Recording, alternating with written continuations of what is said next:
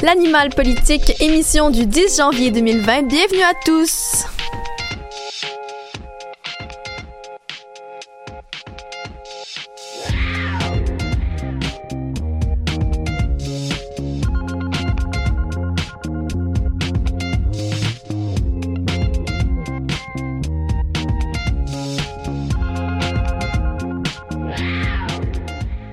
Bonjour tout le monde, bienvenue à l'animal politique sur les ondes de choc.ca.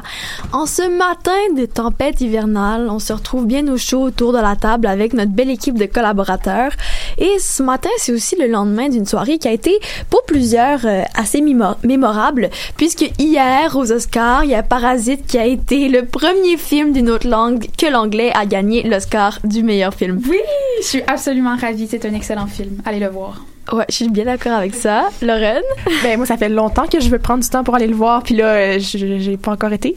Mais ah. autant j'ai adoré Parasite, autant je suis un peu déçue pour 1917, qui est un excellent film aussi. Mais on sent bien que tous les films qui étaient nominés pour le meilleur film étaient quand même des excellents films. Tous les films nommés? Nommés. Excusez, pardon. Petite correction de français.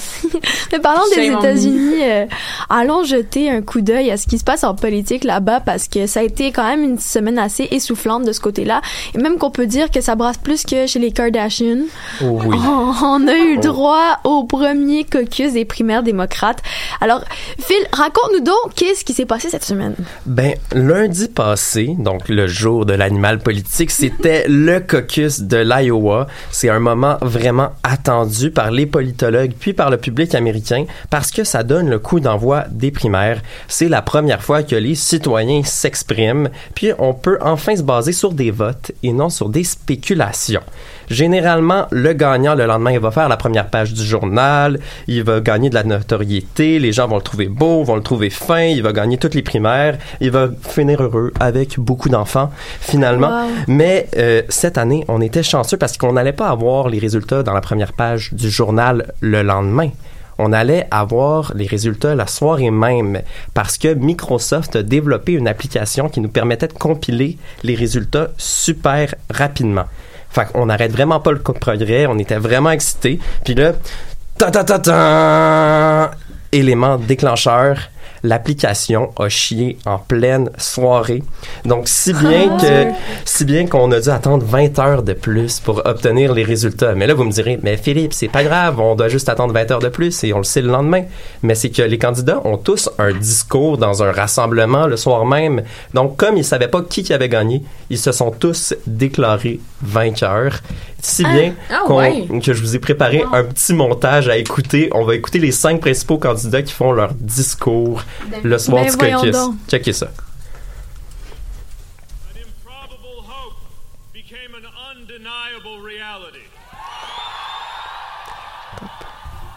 My friends here in Iowa, you know we have beaten the odds every step of the way. We have done it on the merits. We have done it with ideas, and we have done it with hard work. We're going to walk out of here with uh, our share of delegates. We don't know exactly what it is yet, but we feel good about where we are. And look, so so it's on to New Hampshire. Thank you so much. So listen, it is too close to call, so I'm just going to tell you what I do know. You won! and when those results are announced, I have a good feeling we're going to be doing very, very well here in Iowa. La sens-tu, la bisbille? Genre, vous pensiez que ça arrêtait après chaque commentaire, mais non, ça continuait, ça continuait, ça continuait. Puis, pour ajouter vraiment à la crédibilité des caucus, ben, il y a des vidéos sur Twitter qui ont circulé de personnes qui ont, euh, parce que, tu sais, c'est plein de petits caucus dans plein, à plein d'endroits à travers l'État, de, de, qui se sont scellés par un pile ou face entre deux candidats parce qu'ils étaient à égalité. Donc, qui qui a retweeté ces vidéos-là, selon vous? Donald Trump. Donald Trump. Donald Trump. Ben Qui d'autre sur Twitter? puis, puis tu sais, il a profité de ça pour dire que c'est corrompu, le caucus de l'Iowa. Puis là, euh, le spectacle devait s'arrêter un jour. On voulait savoir qui a réellement gagné? Eh bien, surprise, surprise, il y a eu une double victoire au caucus de Ah. l'Iowa. D'un côté, officiellement, c'est Pete Buttigieg qui a remporté. Tu sais, c'est celui qui a 38 ans, ouvertement homosexuel, niveau économique plutôt modéré. Puis, euh, dans le fond, lui, il a gagné, mais grâce à la division géographique du territoire. Sinon, c'est Bernie Sanders qui a remporté le vote populaire, donc il y a eu le plus d'appui. Puis, on était assez que Buttigieg l'emporte parce que depuis quelques semaines, il descend dans les sondages. Puis aussi, il est pas très populaire auprès des Afro-Américains. Cependant, l'Iowa, qui est un État assez blanc, ça a dû l'aider, mais euh, quand même, il baissait de plus, de plus en plus dans les sondages. Sinon, un grand perdant de la soirée, c'est Joe Biden. Sais, Joe Biden, l'ancien vice-président de Barack Obama, il y a eu 15% d'appui à l'échelle de l'État. Puis il est arrivé en quatrième position. On s'attendait pas à ce qu'il gagne le, le caucus de l'Iowa, mais c'est quand même tout un coup à l'estime, sachant qu'il est le premier dans les sondages depuis le début de la course. Et pour l'instant, est-ce que les résultats en Iowa influencent les sondages? Ben, je pense que oui, parce qu'il y a un sondage sur les intentions de vote au New Hampshire qui est sorti, puis qui place Buttigieg devant Sanders. Pourquoi c'est important le New Hampshire? En fait, c'est parce que c'est le prochain, euh, les prochaines primaires, elles se- vont se dérouler demain. Puis, c'est énorme que Buttigieg mène contre Sanders parce que Sanders avait remporté le New Hampshire avec 22 points d'avance sur Clinton en 2016. Puis en plus, le New Hampshire, c'est juste à côté de chez Bernie Sanders. Puis Biden, quant à lui, ça va encore pas bien. En- au New Hampshire, en fait, il y a 11% d'intention de vote pour l'instant. Puis lui, il prévoit vraiment euh, miser sur la Caroline du Sud et le Nevada, qui sont les deux prochains États à passer aux urnes. Pourquoi, euh, pourquoi ils pensent gagner là-bas? Mais en fait, c'est parce qu'il y a une plus grande, euh, re- un plus grande représentativité des, des Afro-Américains. Il y a plus d'Afro-Américains en, en Caroline du Sud. En Nevada, peut-être un peu moins. Il y a beaucoup de, de Latino-Américains. Mais comme, mais Joe Biden il est vraiment populaire auprès des Afro-Américains. OK. Puis il y a eu un débat entre les candidats vendredi au New Hampshire. Qu'est-ce qui en sort de tout ça? Mais en fait, c'est surtout des flèches contre Bernie Sanders et Pete Buttigieg parce qu'on aime s'attaquer aux gagnants pour se remonter un peu. Buttigieg parce qu'il n'y a pas assez d'expérience, puis Sanders parce qu'il est trop à gauche. Mais euh, il n'y a rien du débat, ce qui, selon moi, va vraiment être lu dans les livres d'histoire plus tard. Mais le petit côté spicy qui est le fun, il est venu le lendemain matin du débat. Joe Biden a sorti une publicité pour ridiculiser le manque d'expérience de Pete Buttigieg. Puis c'est vraiment un coup bas parce qu'il faisait juste comparer les CV d'un et l'autre, genre simultanément. Puis euh, je vous souhaite vraiment d'écouter la, la publicité au complet, mais je vous ai concocté un petit extrait. Both Vice President Biden and former Mayor Buttigieg have taken on tough fights. Under threat of a nuclear Iran, Joe Biden helped to negotiate the Iran deal. And under threat of disappearing pets, Buttigieg negotiated lighter licensing regulations on pet chip scanners. C'est en, en tout cas, je sais pas ce que vous en pensez, ben moi je trouve que c'est un peu whack. là. C'est avec la petite musique de fond, Ouais. là, juste un petit. euh, Ouais, est un euphémisme, je Ouais, pense. ouais. là. C'est en, en tout cas, puis, puis je trouve que peut-être que Biden va perdre en crédibilité avec cette pub, mais d'une certaine façon, ça prouve une chose, ça prouve qu'il est stressé en ce moment. Il a peur de, de comment sa course va, puis il a peur que Buttigieg lui vote, lui vote, lui vole les électeurs modérés. Merci Phil. On n'oublie pas de suivre les résultats du New Hampshire demain. Oui, c'est demain, fait qu'on va avoir les résultats dans deux semaines. On s'en reparle dans deux semaines. Merci Phil.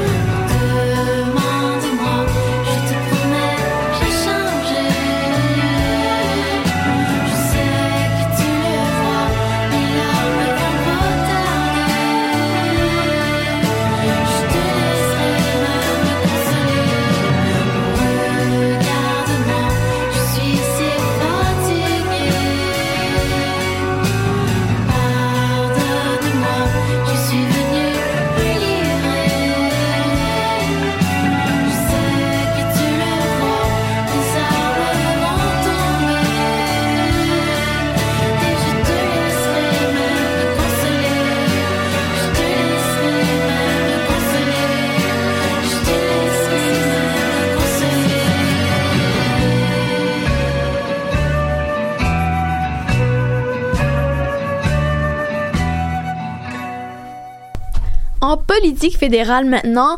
Euh, Claudine, Justin Trudeau se trouvait la semaine dernière en Éthiopie. Tu veux nous expliquer pourquoi? Euh, oui, exactement, Mélanie. Cette semaine, je vous parle de la visite de Justin Trudeau en Afrique dans le cadre du sommet de l'Union africaine qui se déroulait dans la capitale éthiopienne. Euh, vite comme ça, le petit quiz pour nos collaborateurs. Est-ce que vous savez c'est quoi la capitale de l'Éthiopie? Non. Non, t'as non, pas le droit de le googler. non, là, assume donc, quiz. sais pas. Ah, je sais pas. Moi, je sais c'est pas. C'est Addis Abeba. Voilà. Ah, voilà. C'est ça. le bout de la langue. On y avait, C'était- on était- on On va se coucher moins con ce J'ai dit soir. c'était entre Addis Abeba puis Addis Abebo, là. C'est ça. pour Non, ça. je comprends, je comprends. Euh, donc, comme je vous disais, là, Justin Trudeau a entamé son voyage officiel en Afrique où il devait s'arrêter en Éthiopie puis au Sénégal, puis avant de reprendre l'avion et de s'envoler vers l'Allemagne et être de retour juste à temps pour passer la Saint-Valentin avec Sophie. Donc, Est-ce qu'il s'est déguisé? euh, pas pour l'instant, mais je te dirais que le meilleur reste à venir selon moi. Donc, euh, officiellement, les raisons de la visite au Canada en Éthiopie, c'est la participation du pays au sommet de l'Union africaine et euh, pour nouer des ententes commerciales euh, et d'investissement avec les différents pays africains. On veut aussi parler de changement climatique, de démocratie et d'égalité des sexes. Officieusement, par contre, c'est vraiment une campagne de séduction là, que compte mener Justin Trudeau auprès des 54 pays africains au sommet. Une campagne de séduction pourquoi, me direz-vous? Euh, Est-ce que Justin Trudeau se cherche un Valentin à l'approche du 14 février? Je ne crois pas, parce que Sophie Grégoire Trudeau remplit très bien son rôle à ce niveau-là, selon moi. Mais en fait, Justin cherche à convaincre les pays africains de voter pour le Canada lors du vote des sièges au Conseil national de ben, au Conseil de sécurité de l'ONU. OK, avant d'aller plus loin, est-ce que tu peux nous expliquer en gros qu'est-ce que c'est ça, le Conseil de sécurité de l'ONU? Comment ça fonctionne? Oui. Donc, en gros, le Conseil de sécurité euh, a pour mission de maintenir la paix et la sécurité internationale. Euh, le Conseil est formé de 15 pays membres de l'ONU. Sur les 15 sièges, il y a 5 pays permanents au Conseil, euh, c'est-à-dire qui ont, une place garantie, que leur place n'est jamais remise en, question. C'est la France, le Royaume-Uni, la Chine, les États-Unis et la Russie. Fait que les grandes puissances à la création de l'ONU. Euh, les 10 autres sièges membres sont des pays élus pour des mandats de deux ans. Puis les sièges sont répartis en groupes régionaux pour assurer une meilleure représentation au Conseil, pour éviter qu'il y ait, mettons, 10 pays d'Europe qui soient au Conseil euh, national, euh, au Conseil de sécurité. Donc, euh, le Canada fait pays du, fait partie du groupe de l'Europe occidentale, qui est formé de 28 pays d'Europe, plus l'Australie, Israël et la Nouvelle-Zélande. Donc, comment le vote se passe, c'est que seulement deux pays par groupe régional peut être élu là, au Conseil de sécurité. Pour être élu, un pays doit avoir un minimum du deux tiers des votes euh, de chaque pays membre de l'ONU. Fait que sur 193 pays membres de l'ONU, les deux tiers, vite de même, est-ce que vous pouvez me le calculer? 129, oui! Je suis un journaliste, ne me demandez pas de calculer des chiffres. C'est maths euh, 436? Non? Non? Non, non, plus. tu me perds. Correct. Moi aussi, j'ai utilisé ma calculatrice, fait que c'est correct. Euh, L'affaire, là, c'est que chaque pays a un vote. Fait que peu importe sa taille ou sa population, il y a aucun pays à négliger dans la recherche des votes parce que que ce soit euh, la Pologne ou le Mozambique, ils ont le même vote. Fait que ça, leur poids compte autant dans la balance. Euh, en allant au sommet de l'Union africaine, euh, Justin Trudeau espère aller chercher les 54 votes africains puis euh, garantir sa place au Conseil comme ça. Donc, si le Canada fait partie du groupe régional européen, ça veut dire qu'il est en compétition avec d'autres pays pour obtenir sa place au Conseil? Exactement, Mélanie, je vois que tu suis, j'aime ça. Euh, J'essaie, j'essaie. Justin Trudeau doit convaincre les pays de l'ONU que le Canada devrait accéder au Conseil de sécurité au lieu de la Norvège et de l'Irlande. C'est les autres pays qui sont en compétition dans le groupe régional. Euh, Rappelons-nous d'ailleurs que l'obtention d'un siège de sécurité était une promesse électorale de Justin Trudeau en 2015 qu'il n'avait pas réussi à tenir. Euh, C'était vraiment une promesse forte de son plan politique international, mais euh, on va voir s'il va essayer de se rattraper là en 2020.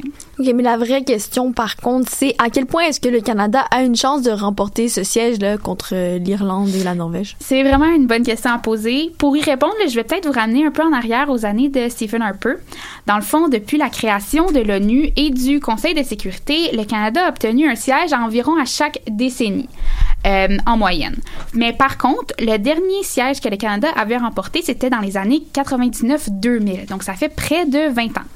L'affaire, c'est que Stephen Harper avait tenté en 2010 d'obtenir un siège au Conseil de sécurité, mais avait lamentablement échoué face au Portugal, à un tel point là, que Harper avait retiré la candidature du Canada euh, avant la tenue du vote secret pour éviter une défaite trop humiliante. Ok, ok, t'as répondu à ma question, mais je me demandais, on sait pas combien d'appui avait eu Harper. Non, parce que ça s'enlignait tellement mal, il avait pas gagné les votes africains, comme il y avait eu aucune garantie d'appui vraiment, euh, fait qu'il a préféré retirer la candidature du Canada avant la tenue du vote secret, a permis au Portugal euh, de l'emporter. Ce qu'on appelle un move à la Jean Charest chez nous. Absolument.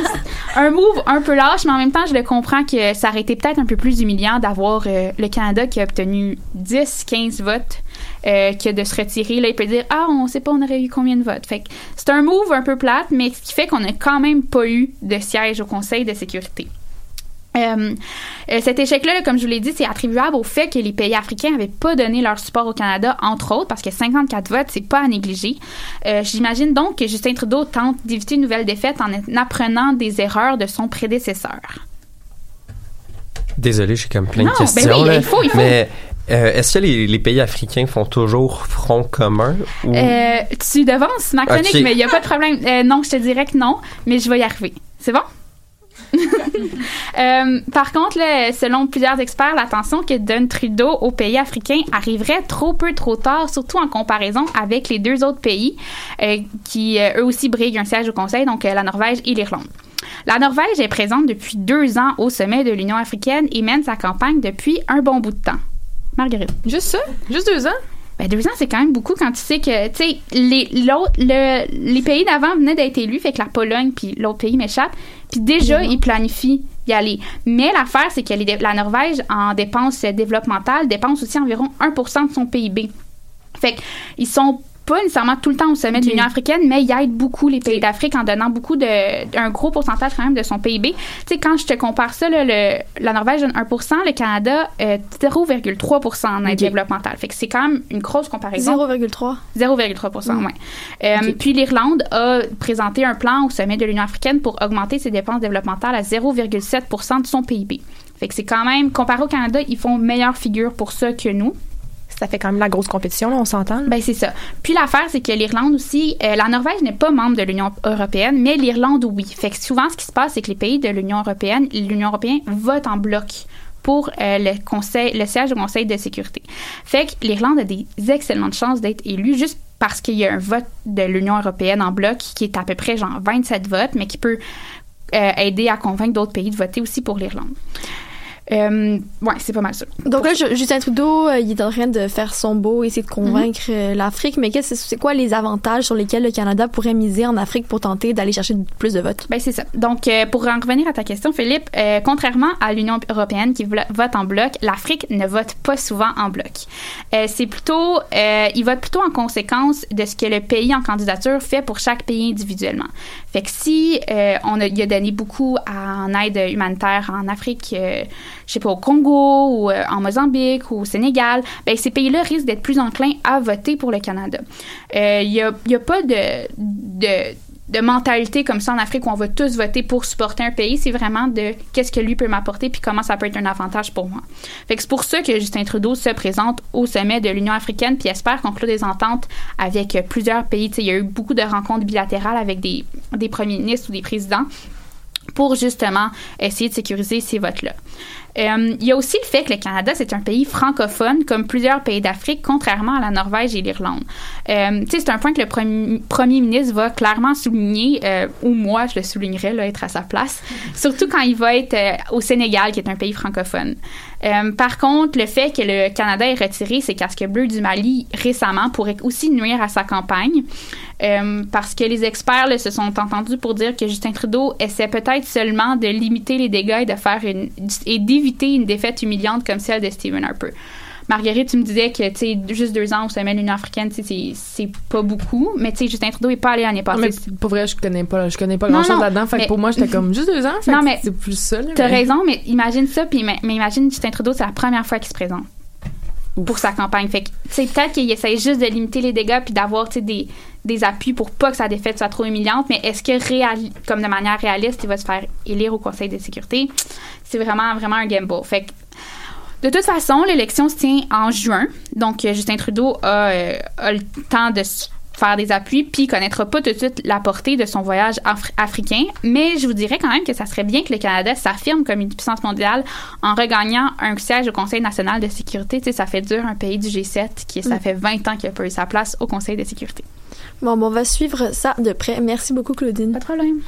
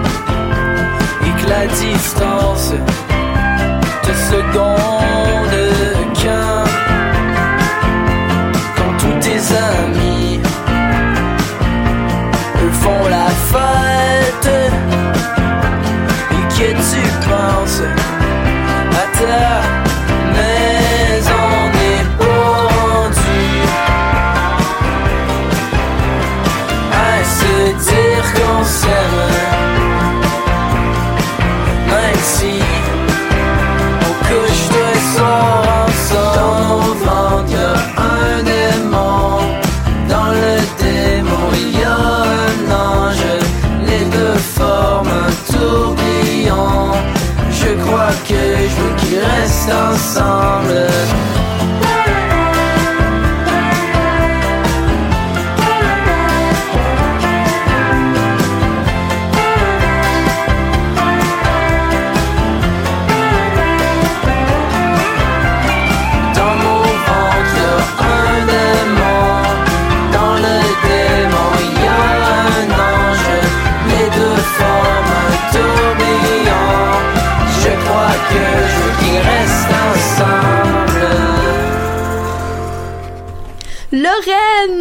après deux semaines d'absence, tu nous reviens en force. Mais oui. On est tellement contente de te retrouver. Tu nous avais manqué. Ben, Ben, moi aussi, Lila je est sens excellente, je dois dire. Je contre. sais, je l'ai écouté là, puis pour vrai, bravo. euh, Les chroniques de Lila étaient tellement intéressantes. Puis c'est sûr, j'ai écouté comme euh, plus parce qu'en première j'ai écouté, mais je dois avouer, j'étais en train de cuisiner, un peu distraite. Mais celle de la semaine dernière, j'ai vraiment pris le temps. Je me suis assise dans mon salon, j'ai tout écouté, puis pour vrai, c'est tout le temps plus éducatif à, chaque- à chaque fois. Puis Lila, félicitations, excellent travail. Mhm, t'as de la, t'as de la compétition? Je sais.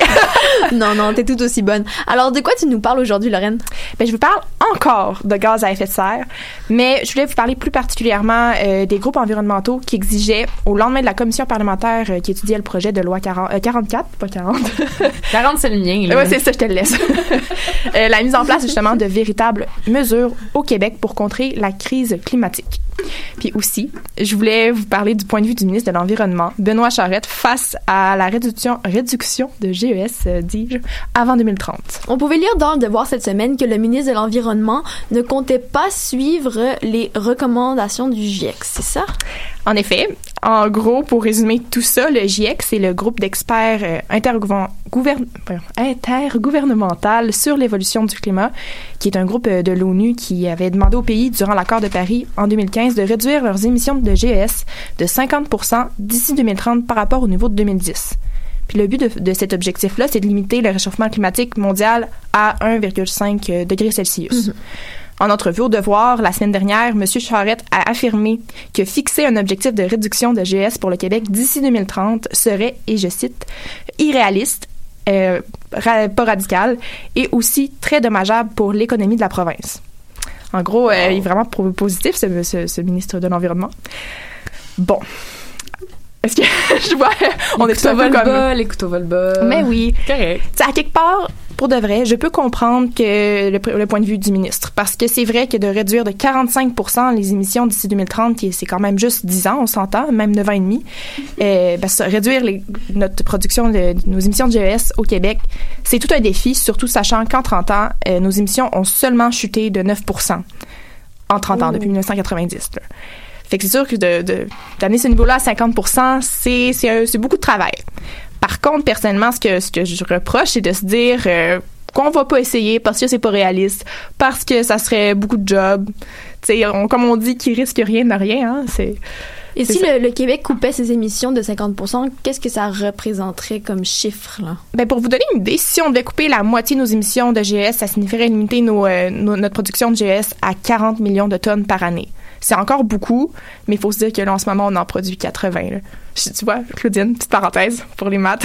J'ai pensé à toi. bon, en même temps, c'est sûr qu'en donnant le feu vert à un projet comme GNL Québec, euh, avant même que le projet, justement, a eu une, évaluation environnementale, euh, la CAQ se tire un peu dans le pied, on s'entend. J'en ai déjà parlé aussi là, de ce projet-là pour, euh, je sais pas si faire un petit résumé un peu. Euh, un projet, en fond, dans une autre chronique. Bon, c'est ça. Pour ceux qui n'étaient pas avec nous, petit rappel, le projet de liquéfaction de gaz naturel au Saguenay augmenterait annuellement nos émissions de GES de, de la province de 7,8 millions de tonnes par année. Euh, ce qui, en passant, viendrait pratiquement annuler tout notre progrès de réduction de GES depuis 1990. Mais, selon le premier ministre François Legault, ça va aider la planète.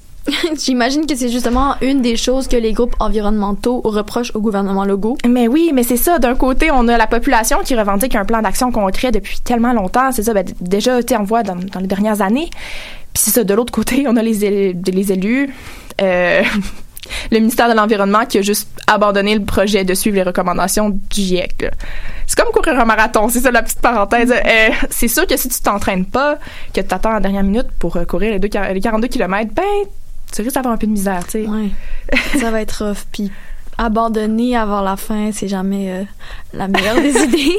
Alors pour en revenir un peu aux groupes environnementaux, euh, est-ce qu'on sait, est-ce qu'on en sait un peu plus sur euh, leurs revendications? Ben, c'est assez simple. À fond, c'est ils sont simplement pas d'accord avec cette idée de passer à côté euh, de l'objectif fixé par, euh, par le GIEC et demandent au, au gouvernement d'imposer euh, l'obligation d'atteindre euh, ces cibles-là, euh, au moins d'essayer, qui respectent les exigences de la science climatique.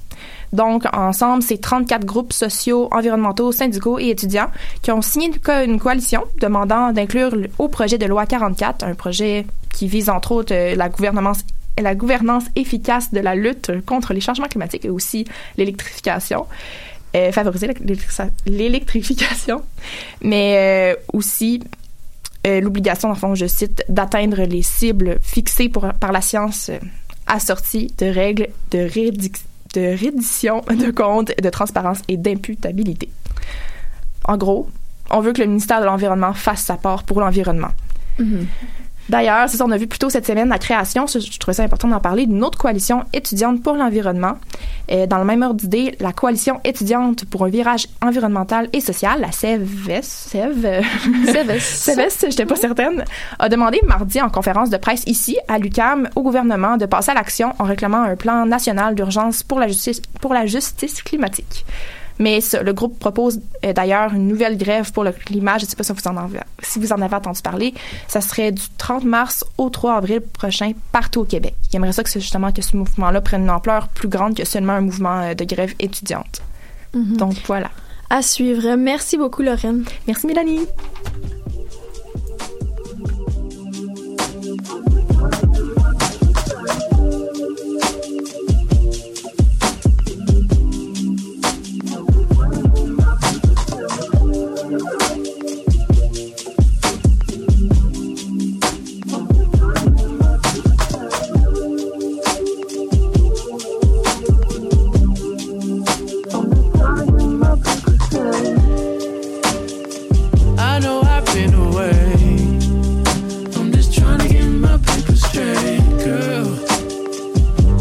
my shit away.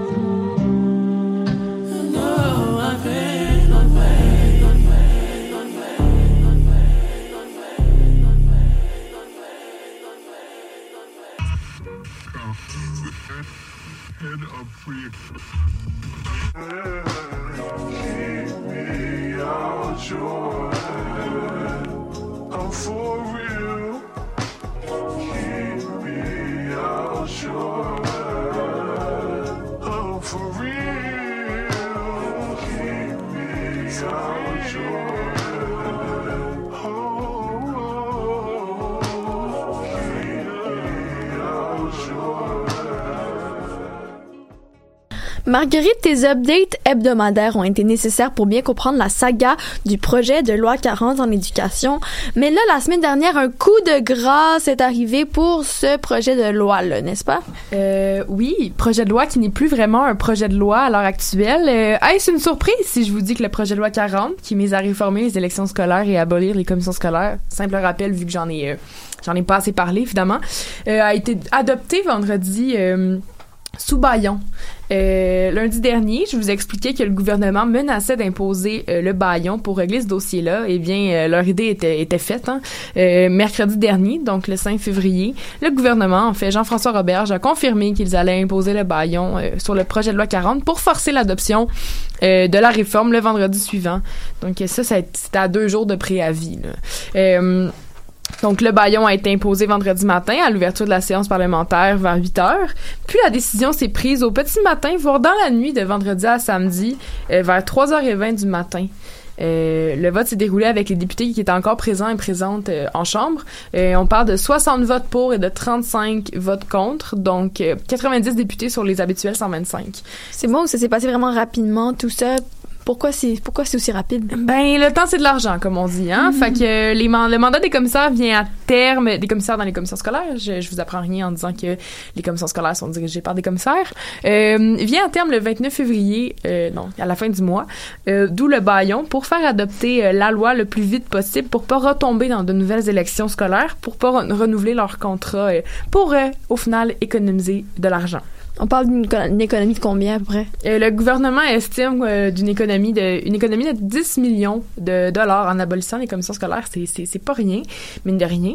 Euh, N'ayant plus à payer les commissaires, l'économie d'argent est évidente, euh, mais rendu là, l'économie, on veut une économie à quel prix Cet argent-là devrait être devrait être réinvesti dans le système d'éducation pour donner, euh, pour lui donner un petit peu d'amour, puis justement euh, réinvestir. euh, on, on fait un petit peu le bordel, mais on va réinvestir quand même pour comme compenser. Hmm, je pense que c'est ce qu'ils vont faire. J'espère, j'espère. cas. Alors concrètement, qu'est-ce qui va se passer avec les commissions scolaires? Euh, je vais pas m'éterniser là-dessus, mais simple rappel dans le fond, parce que j'en ai déjà parlé souvent, puis je veux pas comme c'est assez compliqué, mais je vais essayer de résumer du mieux que je peux. Donc la nouvelle loi transforme les commissions scolaires en centres de services, donc dans les écoles, puis va remplacer les conseils des commissaires qui est un peu plus euh, dans la hiérarchie scolaire, qui est un peu plus haut, euh, va le euh, remplacer par des conseils d'administration, des, dans le fond, des, des services, des centres de services qui seront euh, formés de parents, d'employés puis de gens de la communauté dans les écoles directement, comme je viens de dire. L'idée, c'est de décentraliser la prise de décision en donnant plus de pouvoir aux parents puis aux écoles, finalement. Euh, c'est un gros changement dans le système scolaire québécois. C'est 70 commissions scolaires qui, devraient- qui deviendront 70 centres de services scolaires. Le 29 février, on, tombe, on tombait en élection scolaire, comme j'ai mentionné tout à l'heure. Donc, le but de ce projet de loi, c'était de, comme j'ai dit, de s'éviter des nouvelles, des nouvelles élections, mais aussi pour remplir la promesse de la CAQ qui avait promis, euh, durant la, la campagne électorale, d'abolir la gouvernance scolaire. Donc, si je comprends bien, le 29 février, les commissaires n'ont plus de travail et la loi est en vigueur à partir de cette date. Mais ben non! Pourquoi faire simple quand on peut faire compliqué? Tout à l'heure, je vous ai dit que le mandat des commissaires terminait le 29 février puis que c'était la date butoir pour la- l'adoption du, du euh, feu projet de loi qui est devenu euh, une loi.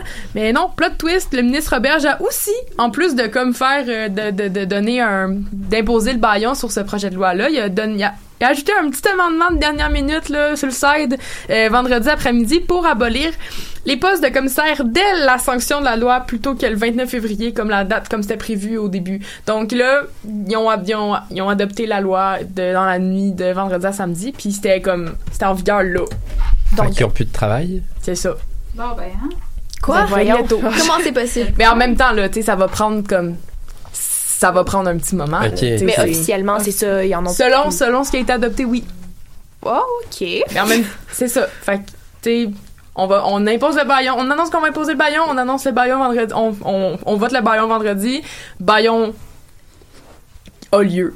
Et euh, un petit amendement aussi euh, sur le site pour juste comme compliquer encore plus les choses. Ouais, tu nous parles de Bayon, mais la semaine dernière, il me semble que tu nous disais que les porte-paroles en éducation de l'opposition étaient pas très euh, down, pas très ferventes à l'idée d'un Bayon. C'est- Est-ce que comment elles ont réagi? Ouais, ben comme tu sais là je viens de vous dire des choses un petit peu euh, saugrenues et euh, un petit peu occultes et qui sont pas évidentes à saisir. Donc l'opposition a évidemment pas caché sa colère. Euh, donc, la, la, la, porte-parole en éducation du euh, pa- Parti libéral, euh, Marois Risky, clame un manque de transparence de la part du gouvernement Legault, puis déplore le spectacle qu'est le baillon, parce que c'est tout le temps un petit peu dramatique quand un, gouvernement sort sa carte du baillon. Euh, la porte-parole en matière d'éducation du euh, Parti québécois, Véronique Yvon, trouve la situation aberrante, puis insultante vu la décision de dernière minute, euh, et les petits coups, euh, les petits coups chiens à dernière minute aussi, là, c'est un petit peu, c'est pas prévu, puis c'est des choses que l'opposition peut pas faire grand-chose euh, au final. Puis il y a même euh, euh, le co-porte-parole de Québec solidaire, Gabriel Nadeau-Dubois, qui s'est prononcé. Il ne mange pas ses mots et qualifie cette décision du gouvernement comme un geste cynique et méprisant. Donc, l'opposition est pas contente, en gros. Tous les partis s'entendent pour dire que d'imposer le baillon est une insulte au travail d'études qui s'est fait. Toutes les heures d'études qui ont été mises dans le PL en commission parlementaire, c'est de c'est tasser ça complètement puis de s'en foutre un petit peu. L'opposition reproche surtout au gouvernement d'utiliser un quatrième baillon en l'espace de huit mois. Ça, c'est excessif à leurs yeux. Puis le, premier ministre lui-même s'est défendu avec cette perle de citation en période de questions au Salon Bleu. Euh, je vous laisse l'écouter. euh, voilà. Le président, c'est comme si le Parti québécois était un peu le Ovechkin du Bayon, que le Parti libéral était un peu le Crosby du Bayon, alors que nous, on est plus euh, le Dave Morissette du Bayon. C'est excellent. Pour vrai, Dave Morissette, je m'excuse. Genre, pour vrai, je me sens terriblement mal. Euh, pour vrai, c'est drôle comme citation. On dirait que c'est mais, mais c'est drôle, mais c'est triste à la fois en même temps. Je suis comme quand t'es rendu à dire ça. faire en- des en bonnes analogies de hockey pour comme t'excuser de Ah. faire des baillons là, puis d'essayer de. C'est un spectacle. C'est ça, de- c'est ça, vraiment. Mais là, tu sais, Marguerite, on parle beaucoup de baillon, mais est-ce que tu pourrais juste peut-être rappeler à nos auditeurs rapidement, là, c'est Ben, quoi un avec baillon? plaisir. Un baillon, en fait, c'est euh, pour faire ça simple, c'est euh, une, c'est une mesure, une petite, euh, une mesure que les, les, les, les ministres responsables de projets de loi peuvent amener pour euh, justement euh, accélérer le processus euh, d'adoption d'une loi en fait. Si à ses yeux, si aux yeux du ministre, l'opposition prend trop de temps ou euh, prend trop de temps pour étudier le dossier ou euh, d'analyser tous les tous- les amendements, tous les articles qui vont être modifiés. Comme comme c'est là le, le PL 40 par exemple, ça a pris c'était plus de 70 heures d'études en commission parlementaire. Donc Jean-François Robert, j'ai juste dit c'est assez, on arrête de niaiser. Puis aussi il était pressé par le temps euh, du 29 février qui était la date butoir. Donc lui il a dit c'est assez, j'impose le baillon, on arrête de niaiser avec ça puis on passe à d'autres choses. C'est un peu ça le baillon, c'est d'accélérer euh, le processus d'études ou de mettre fin carrément au processus d'études d'un projet de loi pour euh, le passer le plus rapidement possible. Ou juste ignorer un processus d'études aussi. Oui, aussi, ah, c'est ça, on long. tu l'interprètes Voilà. comme tu veux. Donc, c'est comme, bon, guys, euh, je t'en ai, on décide live. Genre, ouais. Oui. Donc, à, Exact. À, à quoi on peut, on peut s'attendre pour la suite, euh, alors? Ben là, je vais vous sortir comme une petite phrase un peu poche, là, mais ça, l'avenir va nous le dire. Mhm. Euh, la Fédération autonome de l'enseignement, la FAE, qui, qui regroupe plusieurs syndicats euh, à travers la province, euh, à la suite de l'officialisation pardon du baillon, a fait savoir qu'elle utilisera toutes les ressources les ressources possibles pour faire invalider la future loi. Donc, euh, on a des réactions euh, ici et là qui sont pas nécessairement positives. Le tout reste à voir, même si le pouvoir euh, des commissaires euh, francophones n'est plus valide à partir de maintenant. Le 29 février reste quand même une date importante. euh, donc, je, ré- je répète, c'est la, la fin des mandats des commissaires. Reste une date importante qui va concrétiser tout ça. J'ai le feeling que ça va être, ça va être un c'est une date quand même qui va générer un petit déclenchement puis qui va Mhm. faire avancer, qui va euh, donner un petit euh, go au projet. Euh, sinon, euh, à partir de là, on recommence à zéro puis on va pouvoir voir comment tout ça se dessine. On peut pas trop prévoir ce qui va se passer. On, on verra comment ça se place. Au mois d'avril, euh, je vais peut-être revenir là-dessus, voir comment euh, tout ça, ça se passe, puis voir si tout va bien. Tu sais, ça se peut là que tout aille bien, puis que ça se passe, ça, ça, ça, ça soit un échec ou ben que ça se passe bien, finalement que tout le monde ça tout se place, puis finalement que le- les gens sont contents, ou ben que c'est un échec total, puis que ça crée tout un bordel. là. Euh, Peut-être que Jean-François Robert, je vais avoir eu raison, finalement. c'est ça, mais Hein? non, mais en même temps, c'est correct, là. Genre, il a, il, il a tenu sa promesse, rendu là, rendu là. Qu'est-ce qu'on peut faire? Moi, j'espère juste qu'il va redonner l'argent qu'ils ont économisé en éducation, mais ça, c'est mon désir. Ils feront ce qu'ils voudront avec l'argent. Il y a, y a d'autres élections qui s'en viennent bientôt. Fait que ça, on, on en reparlera. Mais j'ose, espérer que le ministre euh, passe à autre chose après ça, puis euh, sans négliger la réforme, évidemment, là, entendez-moi, là, mais euh, puis qu'il se concentre sur les vraies priorités. Mais écoutez, là, c'est fait, c'est fait. Comme, puis comme euh, le dit si bien notre premier ministre, pour la suite, ben on verra. voilà. Donc, euh, c'est ça. Merci, Marguerite. Marguerite est clairement la Ovechkin de l'éducation. Oh, yeah! Merci, compliment. Mais en fait, euh, euh, en, en écrivant ma chronique et en euh, me questionnant sur euh, qu'est-ce qu'un baillon, euh, il m'est venu une question. euh, je me suis posé à quel point le baillon, cette mesure-là, cette, euh, cette carte que les, les ministres, euh, dans le fond, que la CAQ a utilisée quatre fois en huit mois, euh, peut-être sortent un petit peu trop souvent, à quel point c'est démocratique d'utiliser une mesure qui accélère le processus d'adoption d'une loi. Je voulais discuter avec, avec- de ça avec vous, tout le monde. Ben, de mon point de vue, je me dis quand c'est une loi ou un projet de loi qui est autant contesté, qui, sais, juste qu'il y a deux points de vue qui, ça- qui se confrontent carrément, je pense que c'est pas démocratique parce que tout de suite, on, on règle un dossier sans vraiment prendre en considération que, que certaines personnes sont pas d'accord ou peu importe. C'est sûr que comme il y a tout le temps tout le temps des, des, des projets de loi qui peuvent être plus euh, dans un, un sens, mais... Moi, j'aimerais vous ramener euh, 10 ans en arrière. Oh. Rafraîchis-moi la mémoire, s'il te plaît. Je sais que t'étais peut-être pas née, Marguerite. Je suis pas si jeune que ça, là. Voyons. Moi, j'étais pas née en 2009, mais quand même. Euh, le, je veux juste vous dire qu'avant, le, le baillon était beaucoup, beaucoup plus, beaucoup plus euh, restrictif pour les partis de l'opposition. Oui. Depuis 2009, les, les ministres responsables puis le parti au pouvoir peut seulement l'utiliser euh, pas une fois par projet de loi. Tu peut juste l'utiliser pour un projet de loi à la fois, mais avant, ils pouvaient l'utiliser quand ils voulaient, comment ils voulaient, pour le nombre de projets de loi qu'ils voulaient. Mhm. Fait que c'est pas démocratique, mais il y a eu des, des a améliorations depuis. Je te dis pas que c'est mieux, je te dis pas que comme on devrait juste se contenter de ça, mais il y a quand même eu des, des améliorations. Puis tu sais, il y a quand même des gouvernements qui l'ont utilisé beaucoup. Là. Je te rappelle les gouvernements de Jean Charest? Ben là, utilisé. euh, Ovechkin.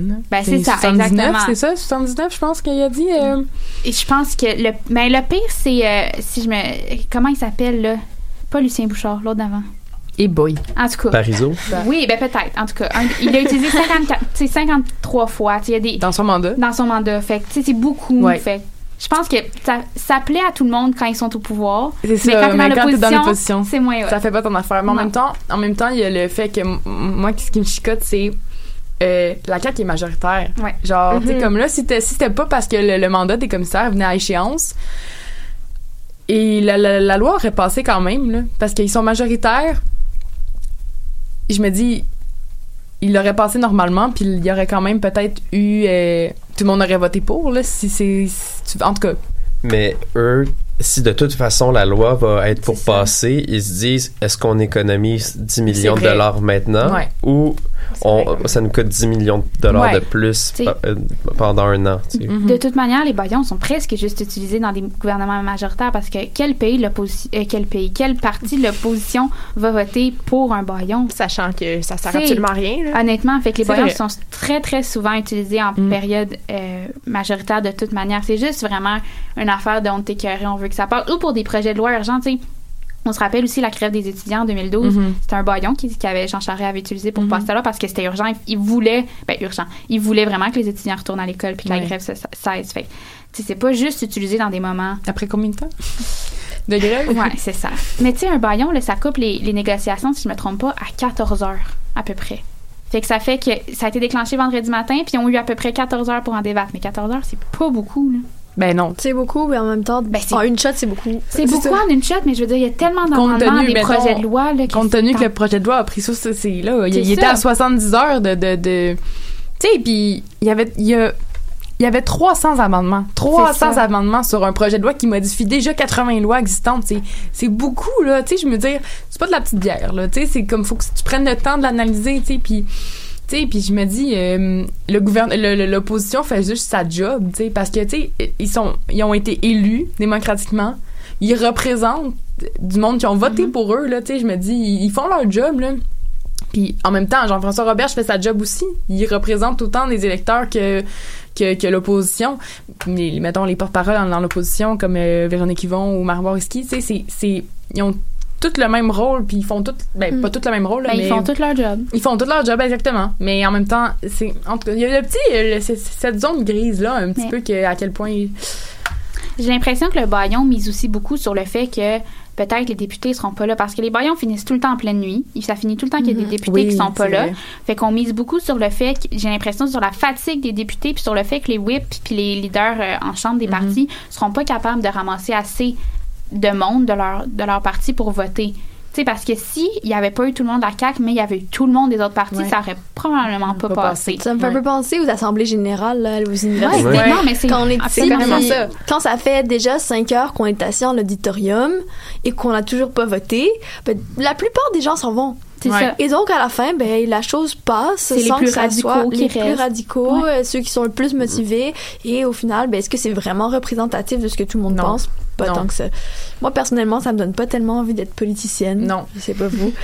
Mais en, en tout cas, euh, merci euh, pour cette belle discussion. Veux-tu rajouter un point, Phil? Oui, ben en fait, la- ce que tu dis là, parce qu'on se couche tard, je pense que c'était arrivé sur le projet de loi de Simon Jolin Barrette oui. puis- et lié à l'immigration, qui avait, Mhm. il avait ajouté les députés de l'opposition un amendement qui disait que la, la loi était pas correcte ou quelque chose comme ça, puis il y avait pas assez de députés de la CAC en chambre Ouais. pour contrer ça, pour bloquer ça. Mhm. Fait que c'est apparu, je pense, dans, dans le projet de loi de quoi de même. Ouais. là. Ben, c'est là qu'il manquait comme il manquait comme un seul député, je pense, puis euh, quelque chose comme ça. Là, il en manquait pas Parce- beaucoup. Là. Ouais, parce que c'était la job du whip de faire en sorte que tout le monde Que soit tout le monde reste, ouais. Puis il y en a eu qui a eu Ouais. envie d'aller aux toilettes. Comme elle disait, en plus, souvent, les autres qui restent, c'est les, c'est les plus motivés, c'est ceux qui Mhm. attendent le projet de loi, qui attendent justement les élections, euh, les élections euh, dans les assemblées générales ou comme ça. Oui, Mm. absolument. Ben, merci de votre participation. Merci Marguerite pour ta chronique et ce beau débat. Donc c'est ce qui toi. termine euh, notre euh, émission du 10 janvier, du 10 février 2020 déjà. Merci à tous d'avoir été avec nous. Merci à nos chroniqueurs de cette semaine euh, Claudine Giroux, Lorraine Saucier, Philippe Julien Bougie, Marguerite Morin et David Nino Raphaël à la console. Vous pouvez nous écouter en rediffusion sur choc.ca, Facebook ou Spotify.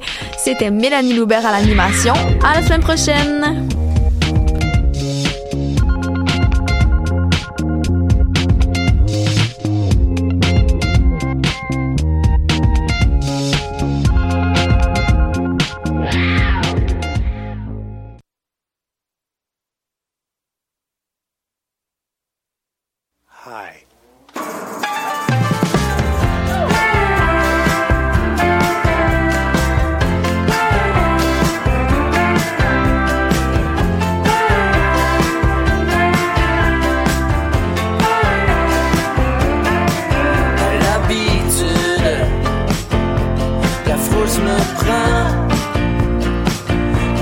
Quand je